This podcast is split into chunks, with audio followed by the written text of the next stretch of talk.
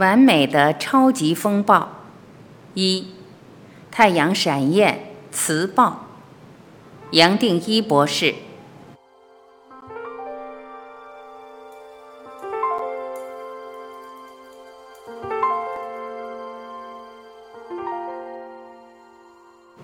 我在前面也提过，太阳的活动是有周期性的。太阳有几年的周期，例如十一年、二十二年，也有百年等级的周期，甚至还有上千上万年的周期。这些周期都是很客观的，有些反映太阳本身的活动，像是亮度、辐射、电磁风暴、黑子数量、磁场转换；有些反映的则是太阳和其他星球相对位置的变化。太阳的活动对人类当然有影响。你想想，我们每天有晴有阴有雨，有季节的变化，反映的正是太阳和地球的互。从地球来看，月亮挡住了太阳。如果你在户外，也会有很明显的感受。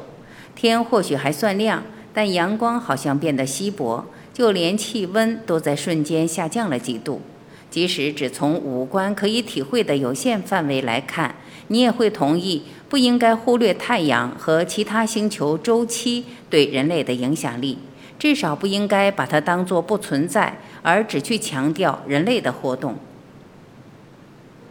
太阳是人类最明亮的热源，是难以忽视的存在。以前的人没有先进的设备来直接观察太阳，但是偶尔可以在有浓雾的条件下观察到太阳表面的黑点。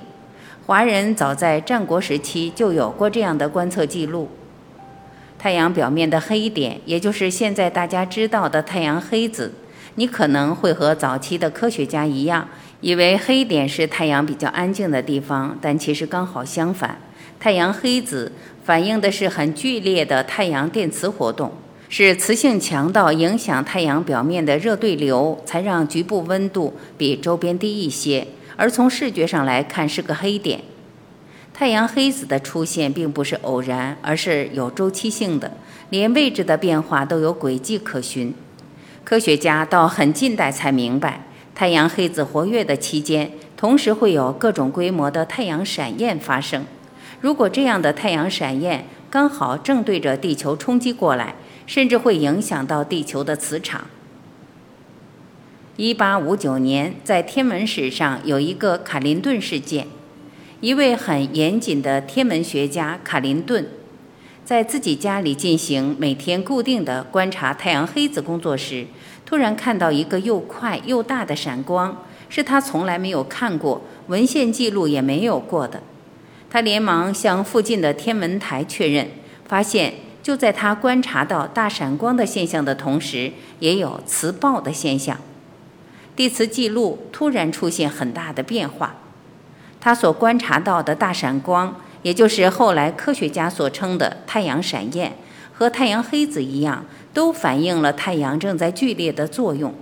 这一次的太阳闪焰不光引发了磁暴，更让地球很大范围的大气层充满了带电粒子和磁性，而产生了极光。欧洲和美洲，包括古巴这样的低纬度地区的人都注意到了壮观的极光。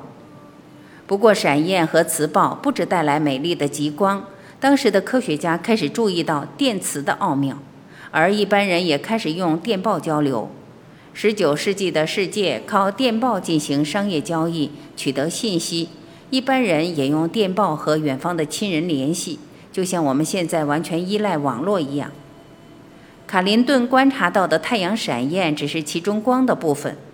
日冕物质抛射，也就是随着太阳闪焰一起喷发出来的高能量粒子，在大约一天后才抵达地球，影响全世界的电波所产生的电流，更让电报系统短路。当时有些电报设备采用特殊材质的纸张来接收电流讯号，这些易燃的纸甚至因为电流过高而引起火灾。这种现象其实并不罕见。最近，日本京都大学天文系的科学家观测到一个距离地球只有十六光年的红矮星发出十二个闪焰。闪焰是恒星常见的现象，而且强度可以非常大。举例来说，这次观察到的红矮星闪焰，最大的一个就比一般的太阳闪焰高出二十倍。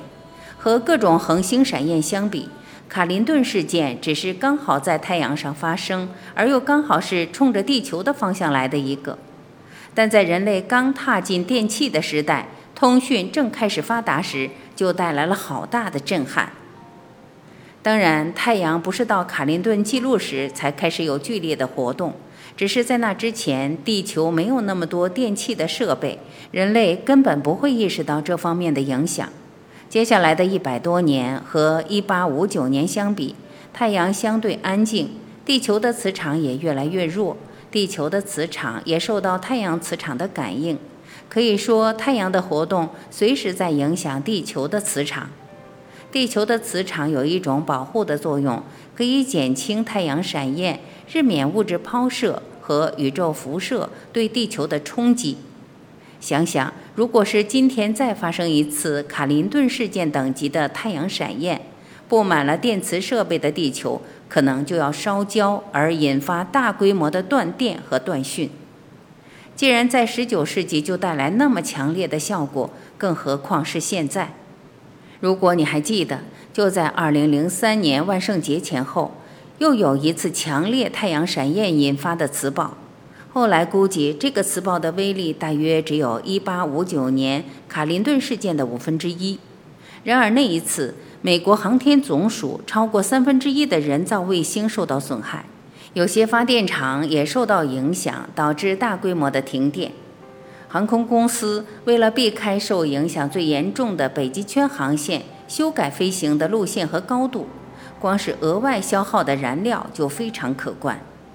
不止如此。所有天体和地球的互动，包括月亮和其他行星的相对位置对地球带来的影响，当然也有大小不等的周期。这些排列和相对位置影响到的社会和人类现象，一样有模式可循。举例来说，因为距离地球够近，月亮带来的重力就可以引发每天的涨潮和退潮。月亮在农历初一和十五的位置，更是带来最大的潮差，也就是一般人所说的大潮。潮差带来的海洋流动，对海中的生命有关键的影响，对沿海的居民这方面的信息更是相当重要。此外，从民间的传说和文字，你可以知道，西方文化相当重视月亮周期的影响，也认为月相会影响人类的行为。除了月圆会诱发狼人现身的传说之外，英文也用 lunatic 或 mony 这两个和月亮相关的字来形容一个人相当情绪化或甚至到疯癫的地步。中国人虽然没有特别谈到月相和行为的关系，但是看看有那么多古诗词是借着月亮来抒发感情，像是举杯邀明月，对影成三人。人有悲欢离合，月有阴晴圆缺，此事古难全，多少也反映了月亮是怎么引发诗人心情和灵感的波动，而这是许多人都有所感应到的。到这里，你还会觉得人类的活动是唯一重要的影响吗？